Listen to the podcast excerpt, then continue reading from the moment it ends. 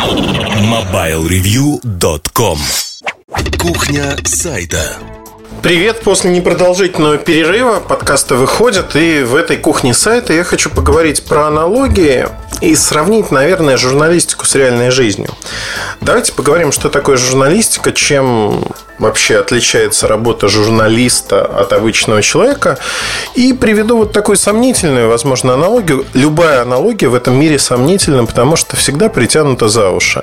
Аналогия – это попытка объяснить а, понятными словами другие явления. В общем-то, попытки, как правило, удачные, потому что так работает весь наш мир, он так устроен.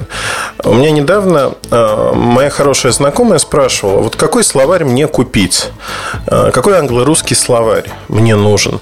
Я ей ответил простую вещь, что тебе не нужен англо-русский словарь с твоим уже знанием языка, когда ты знаешь примерно 2000 слов, нужно покупать англо-английский словарь, то есть словарь, который понятными словами описывать те или иные явления. И учить язык нужно именно так, никак иначе. Перевод, возможно, нужен, но он не настолько важен. Важно погрузиться в язык. Опять-таки, все люди разные, все устроены по-разному.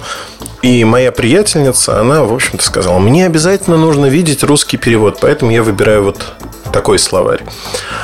А, не буду рекламировать, какой словарь она взяла. В контексте нашего разговора это абсолютно не важно. Журналистика очень похожа на путешествие. Во всяком случае, для меня. Неожиданно я осознал следующую вещь, что меня отличает от многих людей и такой помимо моторчика в попе, который заставляет двигаться и, в общем-то, изучать этот мир, мне интересно познавать мир, который меня окружает. И под познанием мира я понимаю не просто посещение разных стран, музеев, а ведь знаете, когда живешь на одном месте и втиснут в некий распорядок дня, надо взбодриться и заставить себя сделать что-то, например, пойти на концерт, в театр, сходить в кино, наконец, прогуляться по парку, зайти в местный музей, пусть это даже будет краеведческий музей, там все равно можно найти что-то интересное.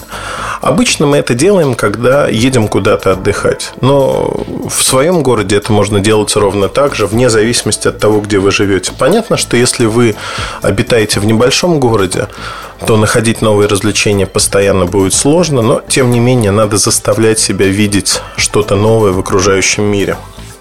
А, для журналиста это тоже очень важно. И вот тут, пожалуй, на примере поездок в другие города и страны можно объяснить различия и между журналистами. Потому что журналисты ровно такие же люди. Мы живем, едим, пьем и, в общем-то, ругаемся, любим, не любим. А, Все ровно так же. Поездка в другой город, наверное, для кого-то начинается с покупки путеводителя. Я коллекционирую путеводители, у меня их огромное количество, несколько тысяч штук. А, это, в общем-то, путеводители, которые покупаются перед поездкой в конкретную страну, город. Зачастую просто пролистываются и откладываются, потому что я не нахожу той информации, которая мне нужна. И на сегодняшний день очень многие вещи для меня доступны в интернете, электронные гиды, электронные путеводители не очень интересны, как правило. И поэтому, в общем-то, приходится изучать мир по старинке, искать то, что тебе интересно, узнавать то, что является туристическими достопримечательностями. И поэтому условно можно разделить то, что есть практически в каждом путеводителе, а именно – вот то, что нужно увидеть в городе. Если мы говорим про Барселону, то обязательно будет Саграда Фамилия, обязательно будут а, Касса Мила, другие дома Гауди, Касса Паблет, Дворец э, Гуэль, а, парк Гуэль, ну и так далее и тому подобное. То есть это обязательные для посещения вещи. Одной из таких вещей является магический фонтан на форуме. То есть это фонтан со светомузыкой. По сути, ничего особенного в нем нету. Но очень многие люди вот прямо спешат посмотреть, насладиться, восхищаются. Не потому, что этот фонтан хорош, а просто по причине того, что он раскручен и есть во всех путеводителях. Наверное, в журналистике примерно то же самое и происходит. Аналогия тут будет верна, потому что большая часть журналистов копает в одном и том же направлении. Если говорить про техническую журналистику, каждый пытается написать обзор флагмана, высказать свое мнение, хотя большая часть мнений, в общем-то, не интересна публике а, не для того, чтобы оскорбить или обидеть кого-то, а именно для того, чтобы показать, что в принципе, когда вы носитесь по одним и тем же дорожкам, то возникает некая толкучка. Если вы приедете летом в Барселону, вы потеряете большую часть времени на то, что будете стоять в очередях в Саграду, а, в дворец, в парке Гуэль в толпах вы будете гулять, ну и так далее и тому подобное. То есть здесь возникает эффект стадности, потому что эти места, они сильно раскручены, и они а, отрекламированы теми же самыми гидами. То есть это то, что нужно увидеть в городе. Безусловно, это нужно увидеть. Но если говорить про журналистику, стоит ли ходить по тем тропам, где ходят все? Я не уверен. Я уверен, что да, безусловно, быть там и знать это необходимо. Но одновременно с этим нужно изучать и новые места. И в Барселоне это видно летом очень хорошо, потому что места, которые не описаны в туристических гидах, они остаются спокойными. Более того, местные жители уезжают и окунаясь в некоторые центральные районы города, не в старый город, ты неожиданно осознаешь, что улицы пусты, тихи, нет машин, людей, э, работают лавочки, работают э, бары, рестораны, но там практически никого нет. А в центре города бушует жизнь. Рамбла заполнена такой шевелящейся толпой, которая идет. Работают карманники. Ну, то есть жизнь идет в порту. Э, в Маре Магнум тоже полно людей. Приходят лайнеры, которые выплескивают новые потоки. Все это очень хорошо характеризует и журналистику тоже, потому что вот такая визуализация, она позволяет понять, что есть места, куда ходят все, то, что изучают все, а есть места, куда многие не добираются. Вопрос в том, что отстояв очередь в ту же Саграду Фамилию, вы хотите все посмотреть, стоите потом в очереди на лифт, и фактически то, что должно занять у вас ну, 2 часа от силы, занимает 5-6 часов. 5-6 часов в толпе других людей, что придает значимости вашему походу, но вы устаете. Вообще в толпе очень сильно устаешь. И в журналистике одно из правил, которое стоит записать и запомнить. Не будьте в толпе, выделяйтесь из этой толпы. Выделяйтесь не тем, что там эскападами какими-то, а выделяйтесь тем, что пытаетесь быть полезным людям, находить полезные, интересные темы. И тогда люди потянутся к вам, поверьте мне. То есть, чтобы про вас не говорили коллеги, старайтесь выделяться. Давайте отбросим ложную скромность в сторону и скажем, что все-таки журналистика, она подразумевает, что если вы хотите быть хорошим журналистом, вам нужно выделяться из, э, ну не толпы, наверное, это будет грубое слово, из э, как сказать, из числа ваших коллег, назовем это так. Вообще, продолжая тему туризма, как аналогию журналистики, я хочу сказать еще о другом. Гиды, а, именно справочники по стране, по городу, они тоже бывают разные. Есть справочник, в котором проложен маршрут. Вот вам надо пройти вот так. Кто-то просто оценивает эти маршруты, но при этом старается обойти город самостоятельно и гулять. Кто-то берет такси, кто-то пользуется общественным транспортом. Я могу рассказать свою историю, наверное, потому что я практически не пользуюсь общественным транспортом. Не потому, что я считаю, что это плохо или там м-м, брезгую. Нет, абсолютно нет. А, иногда я пользуюсь общественным транспортом в Нью-Йорке. Зачастую подземка это удобнее и быстрее, чем такси. Но я предпочитаю не тратить время, и если такси быстрее, а нет культурной ценности там в подземке или там в автобусах, то не пользоваться этим общественным транспортом. Почему? Причина очень простая – экономия времени. Просто если можно из точки А в точку Б быстро доставить себя на такси, потратив на это деньги, то, наверное, да, это стоит того. Вообще, это рациональное рассуждение, назовем это так. Ну, посудите сами. Вы приехали в другую страну, потратили на это деньги, билет, проживание. И вы начинаете терять свое время, которое вот в пересчете на это ваш час, минута, они стоят достаточно дорого. Вы не тратите, ну, не знаю, 20-30 евро на 15-минутную поездку на такси, а начинаете тратить это время на то, чтобы взять общественный транспорт и куда-то добраться, и опять-таки устать все-таки. Я считаю, что надо получать впечатление – Это отнюдь не означает, что в такси, в общем-то, ты проводишь много времени. Нет, потому что надо составлять график. Ну, опять-таки, это мой опыт. Я пытаюсь составить график так, чтобы а, попасть в разные места и много гулять, смотреть вокруг, вдыхать жизнь города или не города, не суть важно. Быть в парках, быть в музеях, то есть разнообразить свою активность. И здесь, э, в общем-то, у меня есть трекер Fitbit One, до этого был Ultra, который считает шагомер, э, который считает мои шаги. Я могу сказать, что в поездках я в среднем прохожу 25-30 километров в день. В Москве это 15 километров в среднем в день. Потому что Москва имеет тот самый распорядок дня. Это еще одна аналогия, которая показывает пример, который показывает, что мы меняем в себе, когда отправляемся в поездку. Это абсолютно другая жизнь. Это переключение впечатлений, это новые впечатления. А, с точки зрения психологии, сенсорная усталость она характеризуется тем, что мы начинаем не замечать привычные для нас предметы. И поездка, она позволяет переключиться. Наш мозг начинает работать активнее. Мы получаем новые впечатления от кухни, от людей, от общения. Когда-то эти впечатления хорошие, когда-то нет. В журналистике самое страшное – это как раз-таки сенсорная усталость, когда у вас есть заведенный график, и вы вот шарашите одно и то же. Нельзя, надо переключаться, надо взбадривать себя. Журналистика – это способ познания мира – и способ не только познания, но возможность, которая дается очень редко и очень немногим людям. Это очень важно понимать. Журналистика позволяет влиять на жизни других людей. И мне кажется, а, я не верующий человек, но мне кажется большим грехом влиять на жизнь других людей к худшему. Как мне кажется, над этим можно смеяться, глумиться, издеваться, но я считаю, что мы должны помогать окружающим становиться лучше.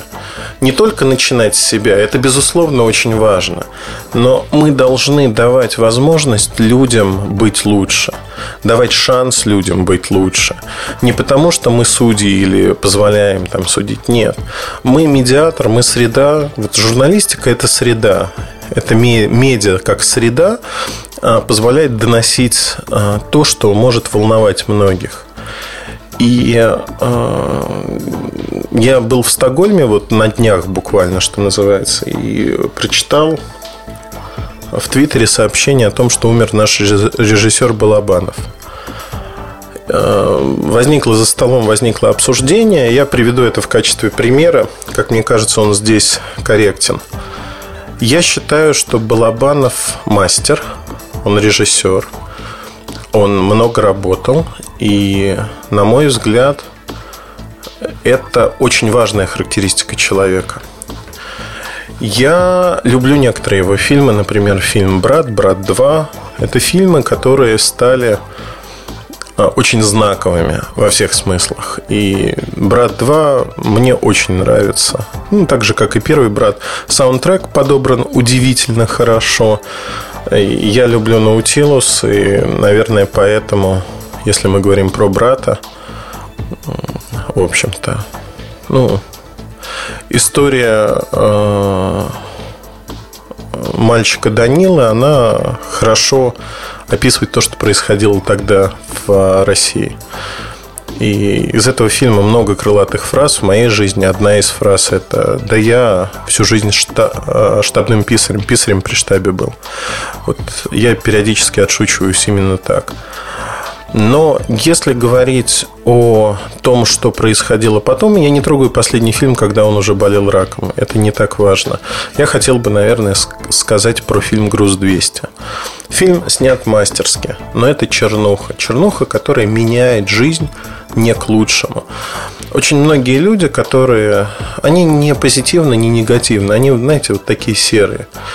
А, готовый материал, губка, если хотите. Вот можно закрывать глаза, говорить, каждый человек личность, но это не так, к сожалению. Многие из нас подвержены тем или иным влияниям. Влиянием в первую очередь медиа.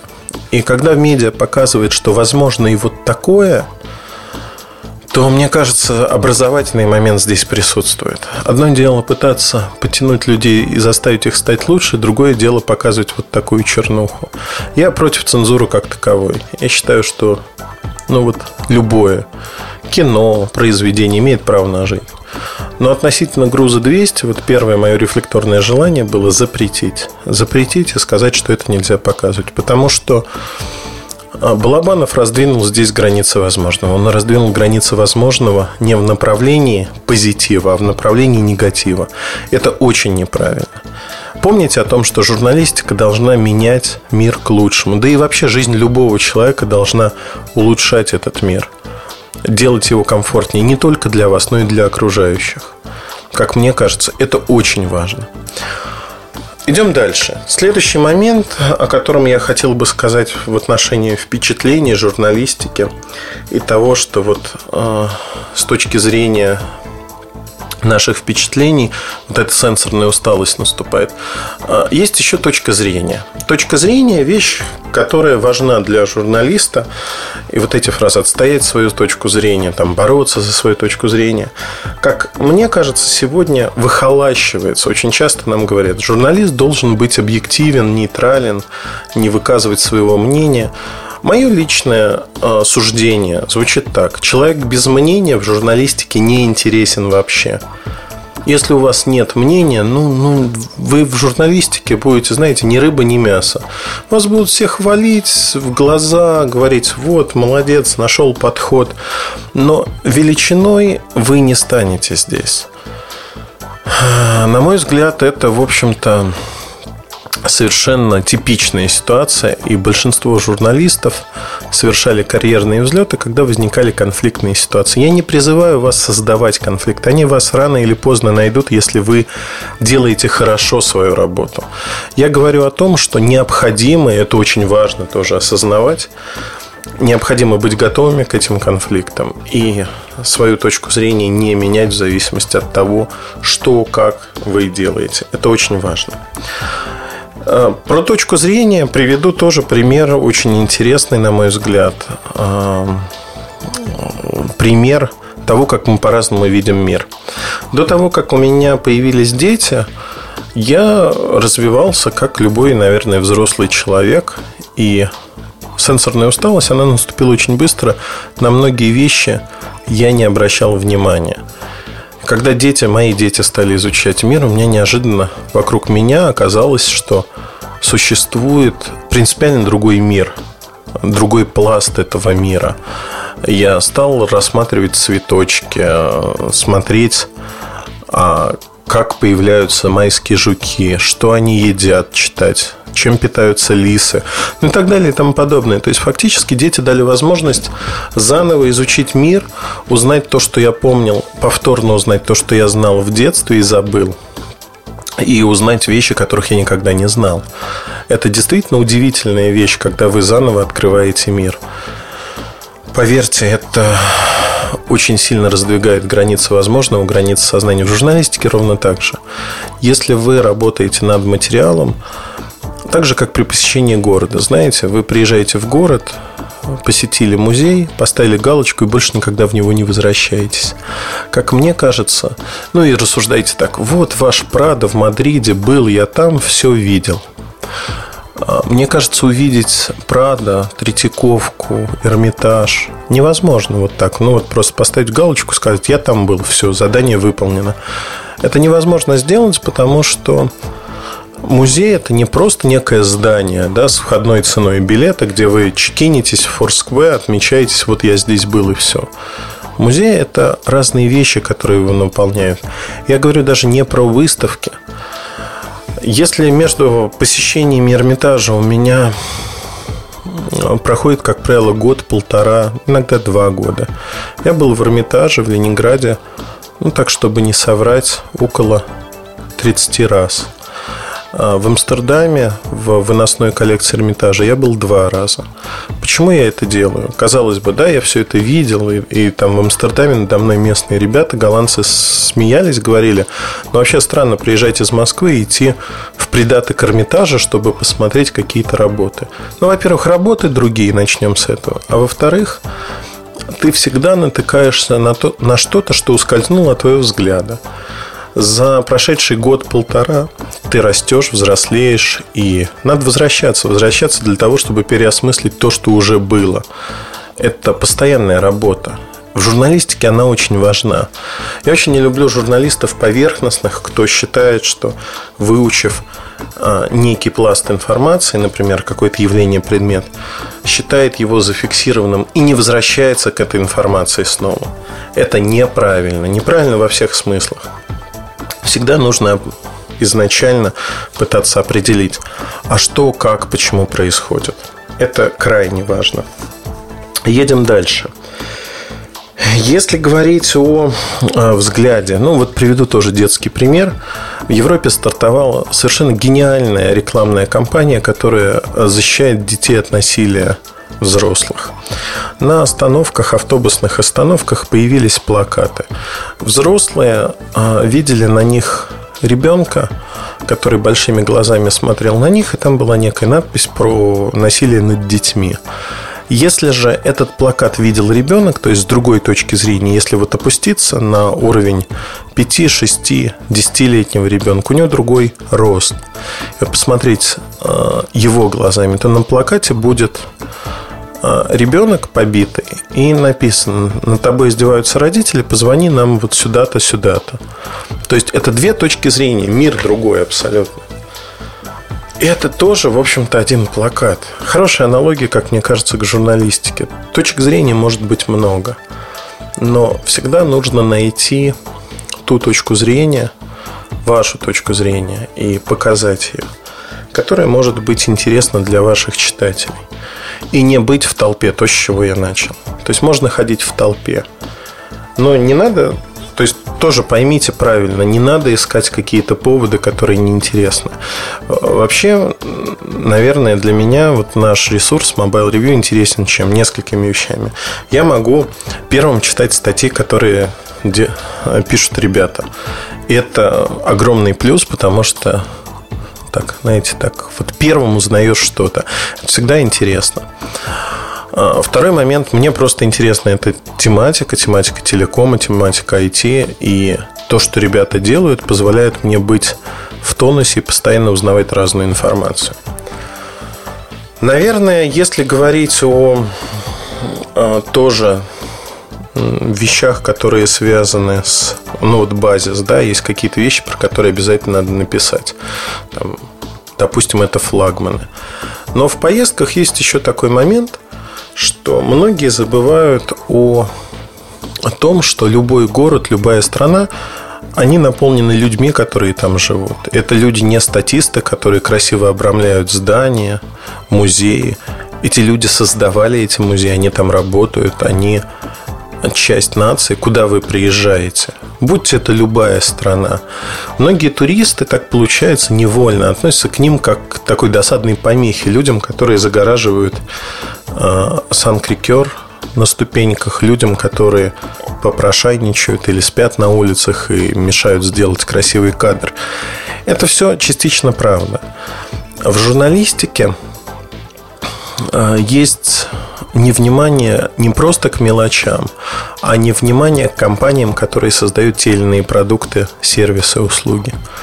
То есть э, очень часто мы забываем о тех жителях, которые, собственно, все это и создают. И мне кажется, вот эта аналогия, она тоже имеет право на жизнь. Здесь получается так, что мы не видим за красивым фасадом здания людей, которые его создавали. И зачастую даже нам не интересно прочитать. В путеводителях отводится, как правило, а, несколько строк, что Доминик Монтанер создал это здание, дворец музыки Каталонии. В таком-то году он был знаменитым архитектором и т.д. и т.п. Дай бог несколько абзацев. Но почему здание именно такое? Мы этого не узнаем из путеводителя. Для этого нужно напрячься и прочитать чуть больше, и узнать чуть больше.